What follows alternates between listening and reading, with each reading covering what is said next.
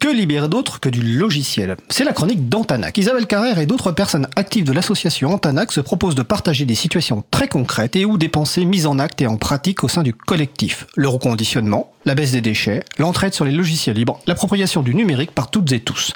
Le thème du jour, numérique et service public.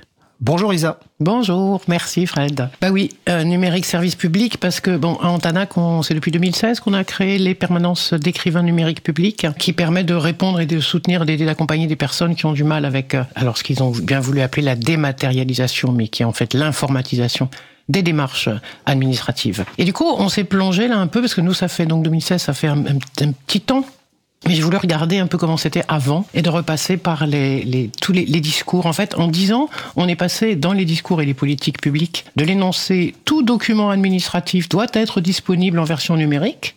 On est passé à toute démarche doit être faite par la personne sur Internet.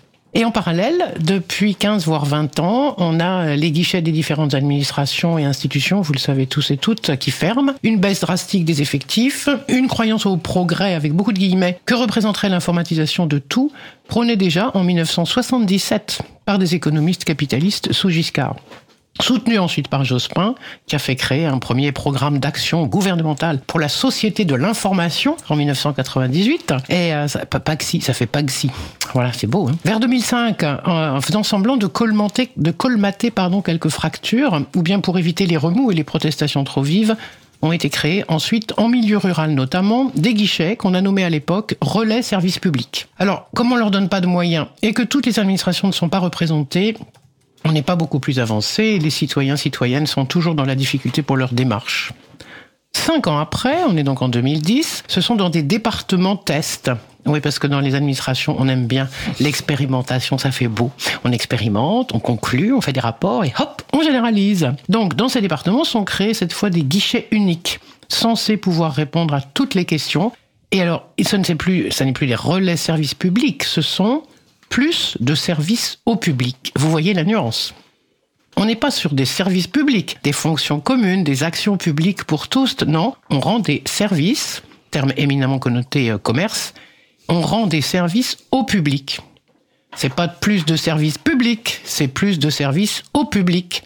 Bien sûr, le public qui en a besoin. Sous-entendu également, tout le monde n'a pas besoin de services publics, tout le monde se débrouille, sauf bien sûr les assistés les assistés, eux comme à la RATP, à Paris, donc, on est devenu des clientes alors qu'on était des usagers usagères. Voilà les petits glissements dans le vocabulaire et dans les mots dont on a l'habitude désormais par les, personnalités politiques. Euh, cinq ans après, donc on est en 2015, au moment où nous on crée nos permanents d'écrivains publics, ce sont des maisons de service au public c'est pas des maisons closes, hein, c'est des maisons au service, de service au public, qui, selon la même formule, sont censées éponger les dégâts de la politique d'informatisation et d'optimisation budgétaire des administrations et collectivités territoriales. Il y en a eu mille maisons qui ont été ouvertes. Là encore, c'est aux citoyens de se dépatouiller, de savoir pourquoi demander aux préposés dans ces maisons, qu'est-ce qu'il faut leur demander, qu'est-ce que je dois faire. Donc on est vraiment dans une logique très très très différente du, guichet du service public. Cinq ans encore après, ça y est, on est en 2020, et on a maintenant des France Services. Cela vient remplacer les relais, les maisons. On ne parle toujours plus de public ni de public. On est sur des services qu'on veut bien vous rendre parce que quand même, alors ça peut prendre plusieurs formes et formats. Macron, dans ses campagnes, pour être élu, avait étonné personne ne doit faire plus de 30 minutes pour trouver un point France Service. Et donc, on a des bus France Service on a dans des relais France Service, des PIMMS, points d'information, médiation, multiservice. Alors c'est intéressant l'apparition de ce mot médiation justement parce que on parle même de médiateur ou médiatrice numérique. Des personnes qui se mettraient entre le numérique et les gens. Plus, il n'y a plus de services publics avec des guichets où sont des personnes capables de répondre, d'informer, d'aider dans les démarches, voire de faire elles-mêmes les actes administratifs. Non, là, on a des médiateurs, médiatrices. Il faut médier. Il faut être entre l'ordinateur et la personne. Comme si le sujet n'était définitivement plus que celui-là, savoir cliquer, savoir où cliquer. On ne parle pas de la fermeture des services publics, de la casse, du concept même de service public, ni de la désertion des institutions au profit du privé. Non, non, on ne parle pas de la volonté de faire faire par les gens tous les travaux qu'on ne veut plus payer, Là où on veut plus verser des salaires, plus de pompistes, vous servez vous-même votre essence, plus de caissiers et caissières, mais des machines sur lesquelles vous faites les scans de vos achats, plus de guichets à la caisse d'allocation familiale, mais des ordinateurs sur lesquels vous faites vos déclarations. Et en fait, on fait de la médiation pour que vous acceptiez bien tout cela. Et que vous le fassiez et que vous appreniez à le faire. Ce travail dissimulé, non rémunéré, réalisé gratuitement par vous. Bon, vous le savez tout ça, vous le savez bien. Et en fait, c'est une des questions qu'on se pose sur le jusqu'où ne pas aller trop, y compris dans nos permanences d'écrivains numériques publics. La, la, défenseur des droits, Claude Edon, avait parlé, donc son rapport il date déjà d'un an, mais enfin, il reste intéressant. Il était en mars 2022, trois axes qu'elle décrivait. Elle disait donc le premier risque, le premier danger, c'est la responsabilisation et le transfert des coûts d'équipement puisque maintenant c'est plus dans les guichets et dans les administrations qu'il faut avoir le matériel, c'est chacun doit l'avoir pour le faire. La mise au travail invisible, donc ce que je viens de décrire, de maintenant c'est vous qui faites. Et puis surtout, sans doute, le plus grave, le plus important, la rupture du principe d'égal accès aux services publics et la mise en danger de la cohésion sociale. Donc elle disait ça en mars 2022, après avoir regardé trois années de ce qui s'était passé avec les, différents travaux. Euh, on, s'aperçoit qu'on est vraiment au même point, voire, euh, voire de plus en plus, ouais, de plus en plus de, de panades pour pas mal de personnes. Et on fait face, du coup, là, en Tanac, je pense qu'on n'est pas les seuls, hein, on fait face à de plus en plus de gens qui arrivent complètement euh, effondrés et voire hyper violents parce que, euh, bah, parce qu'ils sont tellement démunis que la seule façon pour eux de, de, de, quelque chose et de protester, c'est de venir protester contre nous, puisqu'il n'y a plus de guichet ailleurs pour le faire.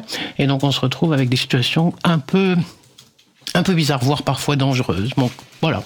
Du coup, ça nous a amené à réfléchir à toutes ces choses-là. Et du coup, on s'est dit aussi que bah, dans le cadre des, dans le contexte plutôt pas plutôt que le cadre euh, des, des cyberattaques dont on entend beaucoup parler, augmenter des coupures de réseau électrique, peut-être qu'en fait, ce qu'on devrait faire plutôt, c'est de se demander comment, qu'est-ce qu'on veut garder comme matériel réellement informatique, comme solution qui soit uniquement numérique? Et donc la question que je pose aujourd'hui, c'est à quand la désinformatisation du service public?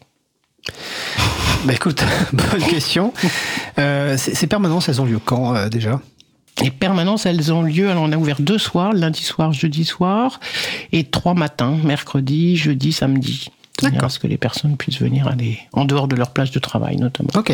Donc les personnes intéressées vont sur le site d'Antanac, hein, antanac.com. Alors je précise toujours avec un K, Antanac. Et oui. vous êtes nos voisines hein, et voisins ouais. au 18 rue Bernard Dimet dans le 18e. Donc si vous passez à Antanac au 18, vous pouvez aussi passer au 22 pour euh, voir le studio si normalement Jérôme est toujours présent. Enfin assez souvent présent, Jérôme Sorel qui anime l'émission Rayon Libre dont je parlerai en fin d'émission. Alors sur le salon web de la radio, euh, on t'envoie beaucoup de courage, euh, voilà, euh, notamment Marie-Odile et qui te dit encore une fois une excellente chronique.